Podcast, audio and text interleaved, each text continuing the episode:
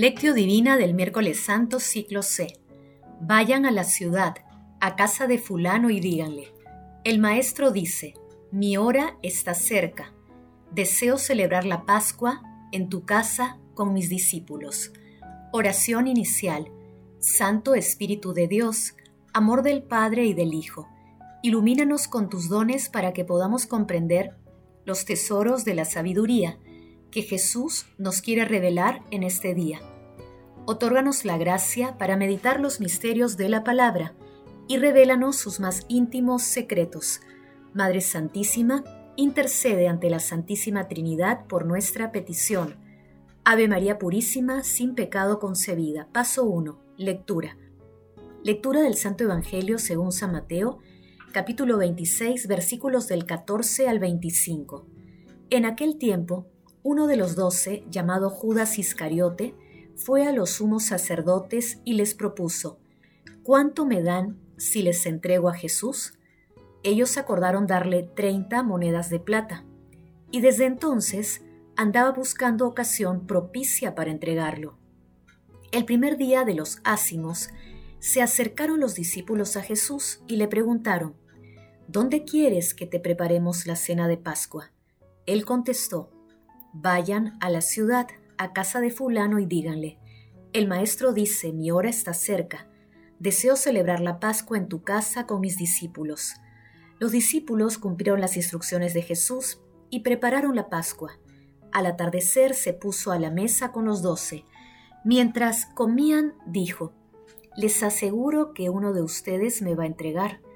Ellos, consternados, se pusieron a preguntarle uno tras otro, Señor, ¿acaso seré yo? Él respondió, El que ha mojado el pan en el mismo plato que yo, ese me va a entregar. El Hijo del Hombre se va, como está escrito de él, pero ay del que va a entregar al Hijo del Hombre, más le valdría no haber nacido. Entonces preguntó Judas, el que lo iba a entregar, ¿Soy yo acaso maestro? Él respondió, Tú lo has dicho. Palabra del Señor, gloria a ti, Señor Jesús. Si a pesar de vuestro esfuerzo personal por seguir a Cristo, alguna vez sois débiles no viviendo conforme a su ley de amor, a sus mandamientos, no os desaniméis. Cristo os sigue esperando. Él, Jesús, es el buen pastor que carga con la oveja perdida sobre sus hombros y la cuida con cariño para que sane. Cristo es el amigo que nunca defrauda. En el pasaje evangélico de hoy se identifican tres segmentos bien definidos. El primero relata detalles del pacto traidor de Judas con los sumos sacerdotes. En el segundo, los discípulos preparan la cena pascual bajo las instrucciones de Jesús. Y en el tercero, Jesús vuelve a anunciar la traición y Judas queda descubierto ante los ojos de Jesús. Jesús en ese momento tiene un precio, tal como fue profetizado por Zacarías. Si les parece bien, páguenme el salario, si no, déjenlo. Ellos pesaron mi salario, treinta monedas de plata.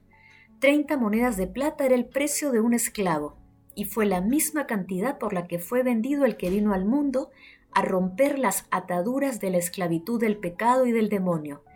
Este hecho dramático marca el inicio de la pasión del Señor. Paso 2. Meditación. Queridos hermanos, ¿cuál es el mensaje que Jesús nos transmite a través de su palabra?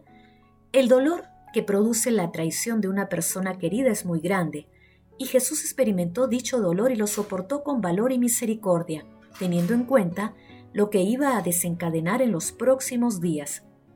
En la actualidad el mundo nos presenta muchas traiciones a Jesús, disfrazadas de bondad y justicia, entre ellas el aborto, la eutanasia y las guerras que traicionan a la vida misma que es Jesús. También la ideología de género y tantos otros constructos humanos que enaltecen las pasiones humanas antes que los preceptos cristianos. Muchas veces habiendo confesado la fe cristiana, pero llevados por las seducciones del mundo, abandonamos a Jesús y lo traicionamos las búsquedas de la paz en lugares y en prácticas equivocadas, también constituyen rechazos que unidos a otros hábitos van adquiriendo una fuerza inusitada que muchas veces conducen a renunciar a nuestra fe cristiana. En otras ocasiones nuestros miedos, pasiones y la apertura de puertas a la oscuridad son la raíz de nuestro alejamiento de Jesús ante las múltiples tentaciones que nos presenta el mundo. Analicemos cómo está nuestra fe, respondiendo, ¿cómo hemos reaccionado o reaccionaríamos frente a una traición? ¿Estamos atentos a las traiciones encubiertas que nos propone el mundo? Jesús, María y José nos aman. Paso 3. Oración. Padre Eterno, que para librarnos del poder del reino de las tinieblas, enviaste a tu Hijo para que soporte por nosotros los suplicios de la pasión y de la cruz, concédenos alcanzar la gracia de la resurrección. Amado Jesús, ten piedad y misericordia de las traiciones que muchas veces escondemos en nuestros corazones, y envíanos la fuerza de tu Espíritu Santo para mantenernos vigilantes ante las seducciones del mundo. Amado Jesús, te pedimos por todos los moribundos y los difuntos, en especial por aquellos que han partido o están partiendo de este mundo sin el auxilio espiritual, para que obtengan tu misericordia y tomen parte en tu gloriosa resurrección. Madre Santísima, Madre del Amor Hermoso, intercede ante la Santísima Trinidad por nuestras peticiones. Amén. Paso 4 contemplación y acción. Hermanos, contemplemos a nuestro Señor Jesucristo con un texto de San Gregorio Nacianceno. Vamos a participar en la Pascua, ahora, aún de manera figurada, aunque ya más clara que en la antigua ley, si puedo decirlo así, como una figura oscura de nuestra Pascua, que es también figura. Nosotros hemos de tomar parte en esta fiesta ritual de la Pascua en un sentido evangélico y no literal, de manera perfecta, no imperfecta, no de forma temporal, sino eterna. Tomemos como nuestro capital no la Jerusalén terrena, sino la ciudad celeste, no aquella que ahora pisan los ejércitos, sino la que resuena con las alabanzas de los ángeles. Sacrifiquemos no jóvenes terneros, ni corderos con cuernos y pezuñas, más muertos que vivos y desprovistos de inteligencia, sino más bien ofrezcamos a Dios un sacrificio de alabanza sobre el altar del cielo, unidos a los coros celestiales. Atravesemos la primera cortina, avancemos hasta la segunda y dirijamos nuestras miradas al Santo de los Santos. Yo diría aún más, inmolemos nosotros mismos a Dios, ofrezcámosle todos los días nuestro ser con todas nuestras acciones, estemos dispuestos a todo por causa del Verbo, imitemos su pasión con nuestros padecimientos, honremos su sangre con nuestra sangre, subamos decididamente a su cruz, sus clavos son dulces a pesar de ser extremadamente dolorosos. Es mejor sufrir con Cristo y por Cristo que vivir deliciosamente con los otros. Si eres Simón de Sirene, toma tu cruz y sigue a Cristo. Si estás crucificado con Él como un ladrón, haz como el buen ladrón, reconoce a Dios. Si eres José de Arimatea, reclama el cuerpo del Señor a quien lo crucificó, y haz tuya la expiación del mundo. Si eres Nicodemo, el que de noche adoraba a Dios, ven a enterrar el cuerpo y úngelo con ungüento, y perfúmalo con la mirra.